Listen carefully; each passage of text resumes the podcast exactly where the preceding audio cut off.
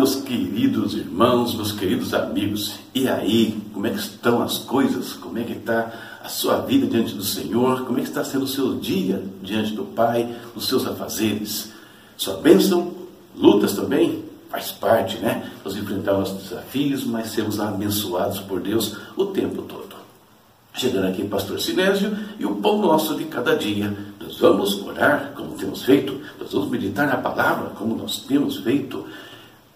E isso tudo é um quadro do seu canal, a palavra responde.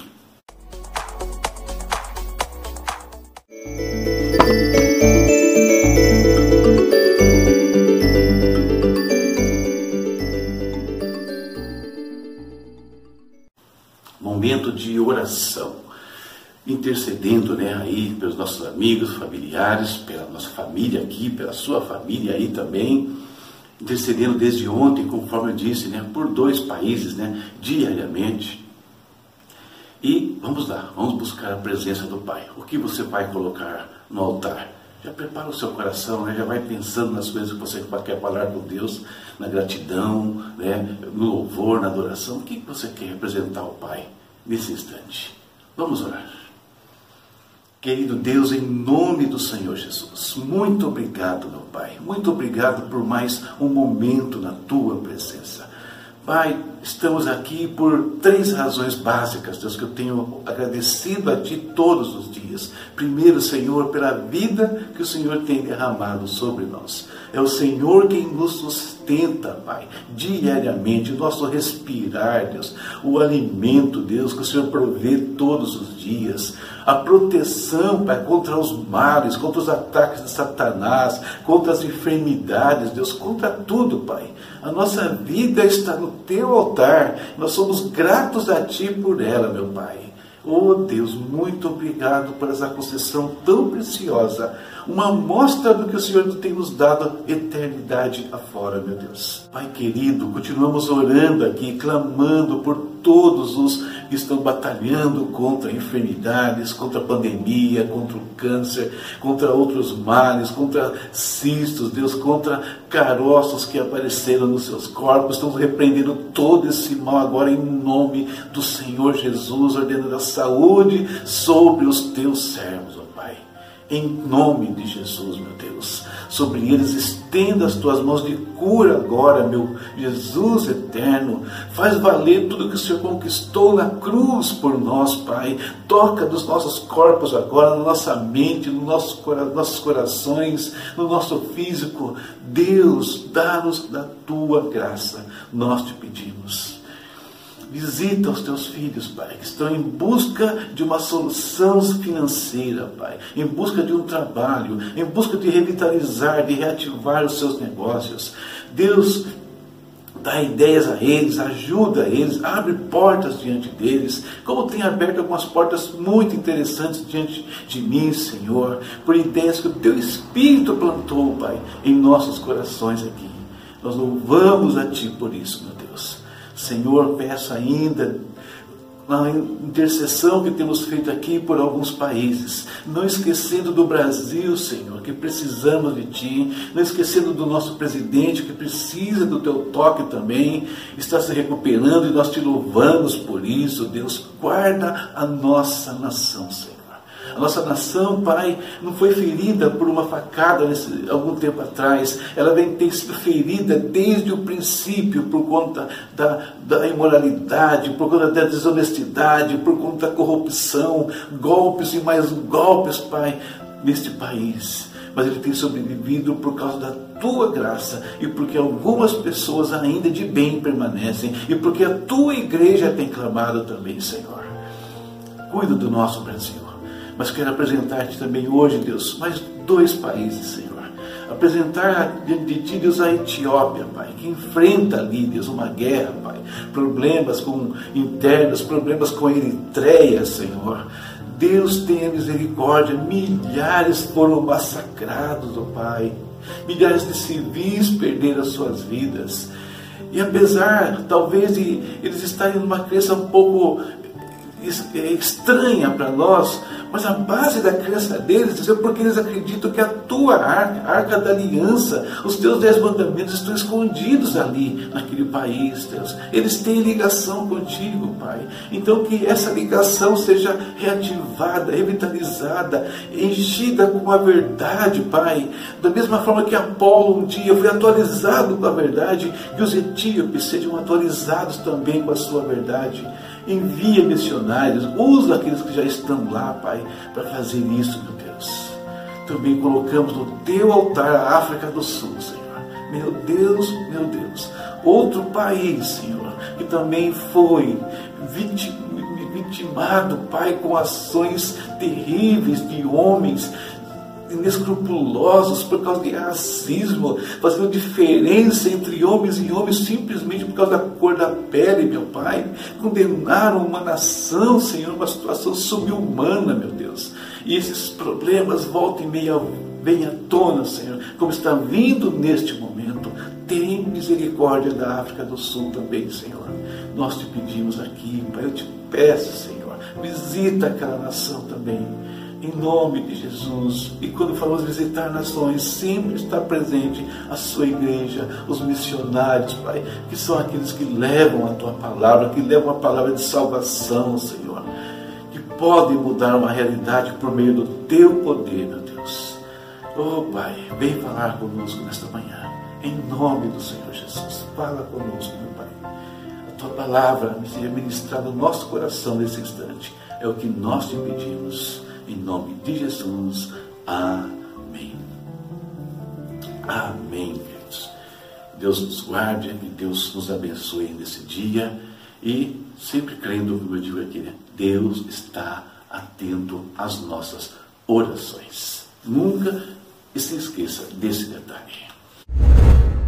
Leitura de hoje está aqui do ladinho, ó, Isaías 31, 32 e 33. Separei para nossa leitura Isaías 33, dos versos 15 ao 17.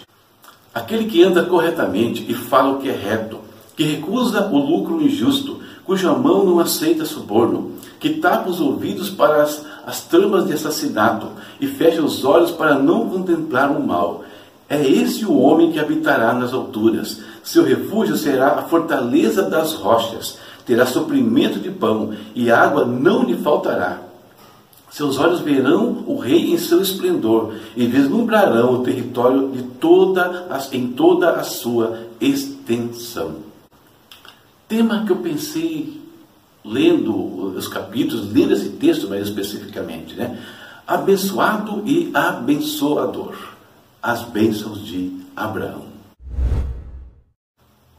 A leitura desses textos que eu, esse texto né, que eu fiz com vocês aqui, embora não faça nenhuma referência a Abraão, nos leva a pensar no pai da fé e nas razões por que se tornou um homem é, abençoado e se tornou um homem que, mesmo tendo morrido há milhares de anos, continua abençoando muita gente. E por que nós podemos pensar em Abraão ao ler estes versículos? Por diversas razões. Primeiro, porque Abraão ele agradou a Deus nos moldes que, esse, que esses versículos falam. Abraão, que ele ouviu do Senhor as seguintes palavras: Eu sou o Deus Todo-Poderoso, ande segundo a minha vontade e seja íntegro. E ele procurou cumprir isso desde o primeiro instante que Deus o chamou, até ouvir né, essa determinação aqui. Abraão foi um exemplo de fé, se tornou né, um amigo de Deus. Abraão foi um homem fiel. Quando ele teve a oportunidade de se enriquecer de maneira mais fácil, naquele episódio com o rei de Sodoma, né? ele encontra ali o rei de Sodoma, encontra é, Melquisedeque, ele não teve dúvida, ele recusou. O rei de Sodoma disse para ele: dê-me as pessoas e pode ficar com os bens. Ele recusou, ele preferiu permanecer fiel a Deus, dando os dízimos de tudo quanto ele possuía né, ao Senhor naquele instante. Fidelidade.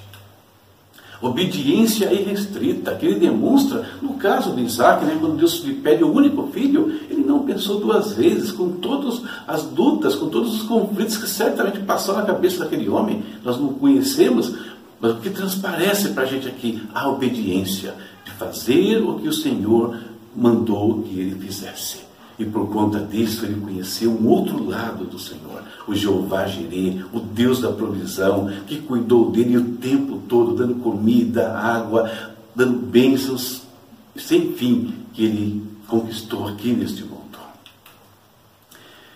E por conta da sua fidelidade, por conta da sua obediência restrita, Abraão então teve as bênçãos do presente, né? Ele conseguiu contemplar o que Deus ia dar, não somente para ele, mas para toda a descendência dele. O Senhor disse a Abraão: Toda a terra de Canaã, onde agora você é estrangeiro, darei como propriedade perpétua a você e a seus descendentes, e serei o Deus deles. Uma terra que estava nas mãos de estrangeiros, uma terra que ele tem que ser conquistada ali por, é, por ele, pela sua descendência, mas é a certeza que eles teriam donos de tudo aquilo. Porém, o mais importante não é isso. Abraão tinha a sua visão, o seu foco nas promessas eternas. E quem dá testemunho disso é o próprio Senhor Jesus, quando disse: Abraão, pai de vocês, regozijou-se porque veria o meu dia. Ele ouviu e alegrou-se. E o autor de Hebreus vai deixar isso mais claro no capítulo 11. O apóstolo Paulo fala uh, um pouco mais ainda em Romanos sobre Abraão, a importância dele para a nossa vida espiritual nos dias de hoje. Um homem que tinha uma visão longa, não estava presa sobre as bênçãos presentes. Eu falei esses dias atrás, né, repetindo aqui, nós somos herdeiros de Abraão. Se nós imitarmos o exemplo dele, queridos, exemplo de fidelidade, exemplo de obediência, termos nosso foco nas promessas. Sim, precisamos de promessas aqui, buscando as bênçãos de Deus aqui, não tem problema nenhum quanto a isso, mas principalmente nossos focos, como Abraão, tem que estar na eternidade, naquilo que Deus vai fazer lá na frente. Se nós nos comportarmos dessa forma, nós também seremos é, abençoados, nós seremos abençoadores, nós também podemos conquistar as bênçãos de Abraão. Essa é a nossa meditação para o dia de hoje. E que Deus nos dê graça ao ler e, a, e poder aplicar todas essas coisas. E com isso, como eu falei, conquistarmos as mesmas bênçãos. Terminando aqui, tem leitura para amanhã? Claro que tem, está aqui, ó, no ladinho, como sempre, Isaías, capítulos 34, 35 e 36. Não deixe de ler, lembrando, né, nós estamos na leitura anual em ordem cronológica. Veja os meus recadinhos aí, me ajuda, tem livros aí, bastante livro digital para você abençoar aí a sua vida, crescer e também investir no nosso ministério. Olhando os recados, Deus te abençoe, abençoe sua casa, sua vida, sua família e até a próxima, se Deus quiser. Tchau, tchau. Olá, meus amigos, meus irmãos, todos vocês que amam estudar a Bíblia, estudar as Escrituras, né, analisar a palavra de Deus. Eu sou o pastor Sinésio e sou o autor da série A Bíblia Sem Mistérios uma linha de comentários bíblicos onde os livros sagrados são analisados versículo por versículo em uma linguagem bastante acessível. E por que, que eu estou aqui? Para anunciar a conclusão de mais uma etapa desse projeto. A Bíblia Sem Mistério, terceira epístola de João. Um trabalho né, que me alegrou muito fazer e terminar por três razões. Primeiro, é o décimo segundo comentário da série A Bíblia Sem Mistérios. Segundo, com esse comentário, significa que aqueles que querem estudar as três epístolas de João têm mais uma opção de material aí para usar nas suas atividades, né, nos seus estudos. Terceiro, com esse, essa epístola também eu concluo as oito epístolas gerais. Quem quer estudar as oito epístolas gerais precisa de uma linha de comentários, tem mais uma opção para apoiar o seu aprendizado. Muito bem, e sobre a carta? O que dizer sobre a terceira epístola de João? Nessa carta, o apóstolo mantém o foco da importância da preservação e do caminhar na verdade. Fica claro, quando nós lemos terceiro João, que estava ainda na mente do apóstolo o problema que ameaçava a igreja naqueles dias, ou seja, as heresias e os falsos ministros que perambulavam pela, pelas comunidades cristãs. Na primeira e na segunda carta, João não cita nenhum incidente interno na igreja. Porém, nessa terceira epístola, ele vai citar problemas internos, pessoas gerando ali algumas dificuldades na comunidade, inclusive em relação à pessoa do próprio apóstolo. Hospitalidade é outro assunto que foi tratado na segunda carta e que volta à pauta agora na terceira epístola. Espero que você nos prestigie adquirindo este comentário e, tendo adquirido, goste do nosso trabalho. Deus te abençoe e nos aguarde. Vem aí a Bíblia Sem Mistério, Evangelhos Sinópticos. Até a próxima, se Deus quiser.